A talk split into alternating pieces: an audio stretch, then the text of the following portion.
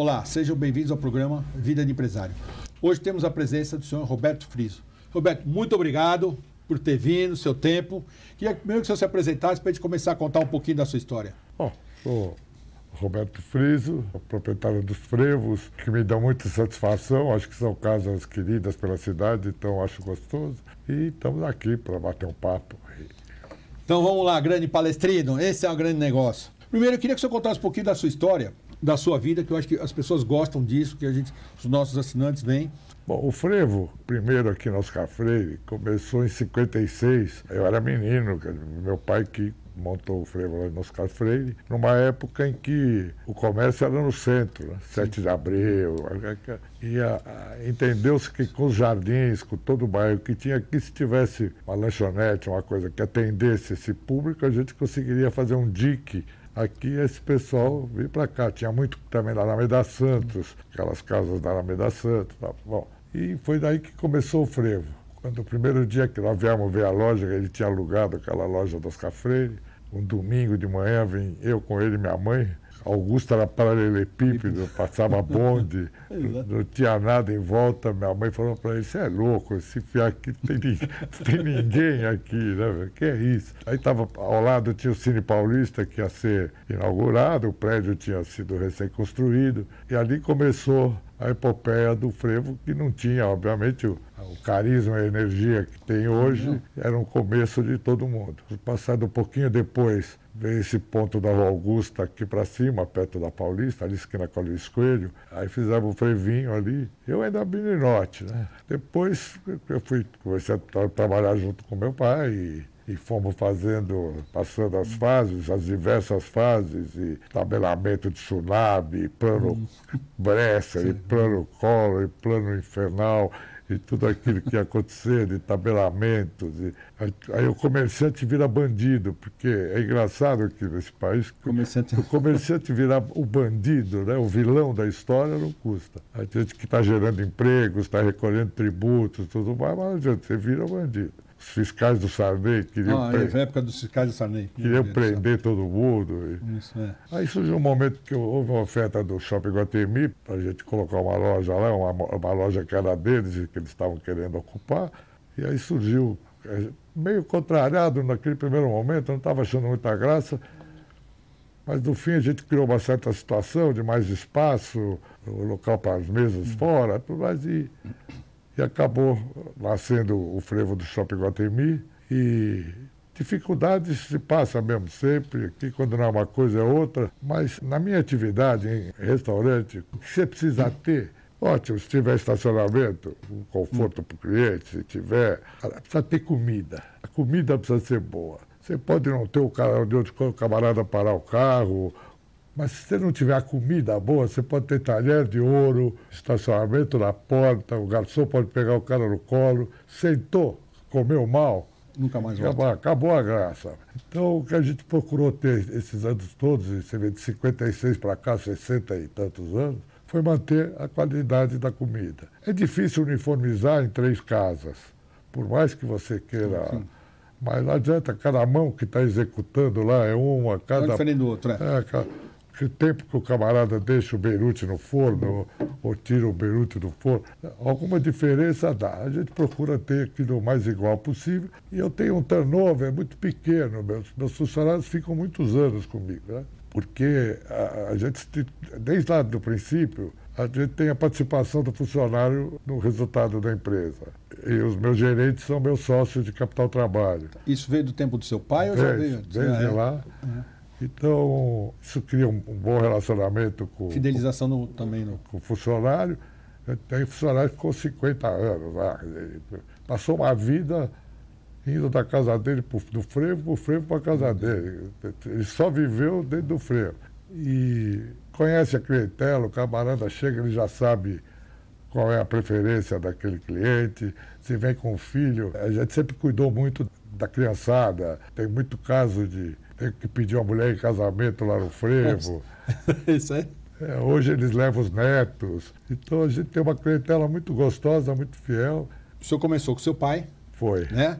O senhor, é só o senhor que começou com seu pai? O senhor teve outros irmãos? Não, eu sou filho único. Sou filho único. Então tá, beleza. Quando foi que o senhor assumiu sozinho o negócio que o senhor começou a tocar para frente? Para a gente começar depois. É, bom, nós, nós sempre, tem uma época nós fomos muito parceiros. Sim. Nós tínhamos alguns, alguma maneira de conduzir isso. Eu não mudava nada sem falar com ele, ele não mudava nada sem falar comigo, para evitar Choque. choque, e funcionou muito bem. Depois ele foi, ele teve Alzheimer, foi tendo dificuldade. Foi um momento muito penoso, um momento que eu tive que interditá-lo, porque foi um parceiro. Sim, nem durante- considerar pai? Era, era um parceiro, a gente estava no mesmo trabalho muito tempo, juntos. Então foi muito penoso ter que admitir que ele não tinha mais condição de, de intervir em nada. E aí, como eu estava lá desde sempre, também com, com as gerências, com o pessoal, não, foi, não houve uma, um choque. Agora vem esse menino aqui querer dar palpite. Já tá. Não, aquilo foi, foi- entrou naturalmente. É uma sucessão natural, foi, É, então. eu, eu- eu cheguei lá, dei uma ordem, obedeceram, pronto, já estava na estrutura da, da coisa da gente se ver juntos e trabalhar juntos. E as casas foram, eu, tive que reformar. Eu reformei total da Augusta, depois reformei o shopping, e aí tive que mudar os Freire, porque o prédio foi vendido, fica- depois de, um, de ação e ação e renovar, bom, boa confusão jurídica, apareceu um ponto do outro lado da rua, exatamente atravessando a rua, onde era a Fratina, a joalheria. Ah, joalheria. Me entendi com, os meninos da Fratina, que tinham um, um resto de contrato, me repassaram, me entendi com os proprietários, e passa- o frevo atravessou a rua. Continuou no lugar. E recomendei para os arquitetos, olha que aqui cabe isso, aqui cabe aquilo, tá, você põe no seu sítio, põe lá na sua casa, aqui, olha o outro lado da rua, Faz igual. faz igual, o mais igual que for possível. Eu, eu quero que o, o cliente quer chegar aqui e encontrar o frevo, ele não quer encontrar uma lanchonete moderna, 20 banquinhos mais, não quer nada, eles querem chegar aqui e ver o frevo. Então me faça o espelho. Então, então fechei um domingo à noite um lado e ab- abri na segunda-feira do outro lado o frevo novo, que também foi recebido com carinho, o pessoal gosta, vai ver. Ufa, ainda bem que não mudou nada e, e assim vai. Então vamos lá. Aí veio o senhor. O senhor casou, Sim, filhos. filhos.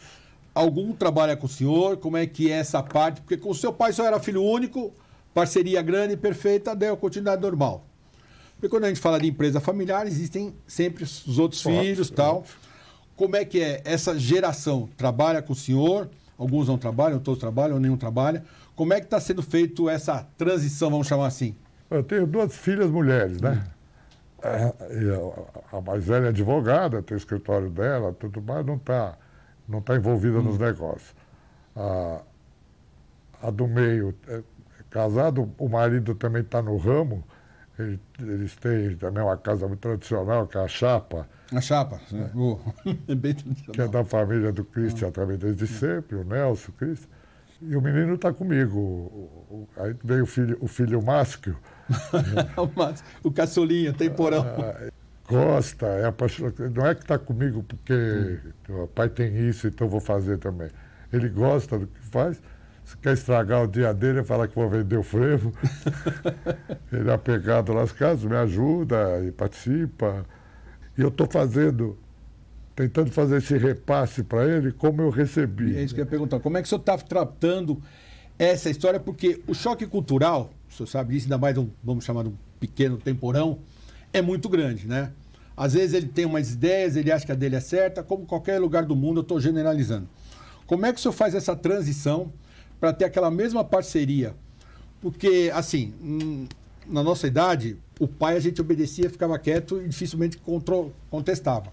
Era uma cultura de educação diferente.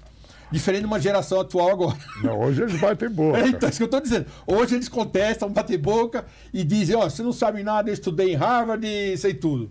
Como é que é essa transição? O senhor deve ser um aprendizado muito grande, você tinha uma parceria e era pai e tinha aquela educação italiana brava. E agora com esse seu filho, no negócio, como é que está sendo? Então, coincidentemente, ainda essa semana, por ocasião da perda dessa funcionária de superconfiança de muitos anos, eu tive uma conversa com ele e falei, pô, pai, meu filho, é o seguinte, eu não tenho mais o gás que eu tive, mas se for preciso, eu vou, venho para cá, vou nas casas, não tem problema nenhum. Mas eu precisaria que você me ajudasse da- talvez mais efetivamente. E entenda que você é, é dono também. Chegue lá, vê o que, você está vendo de errado.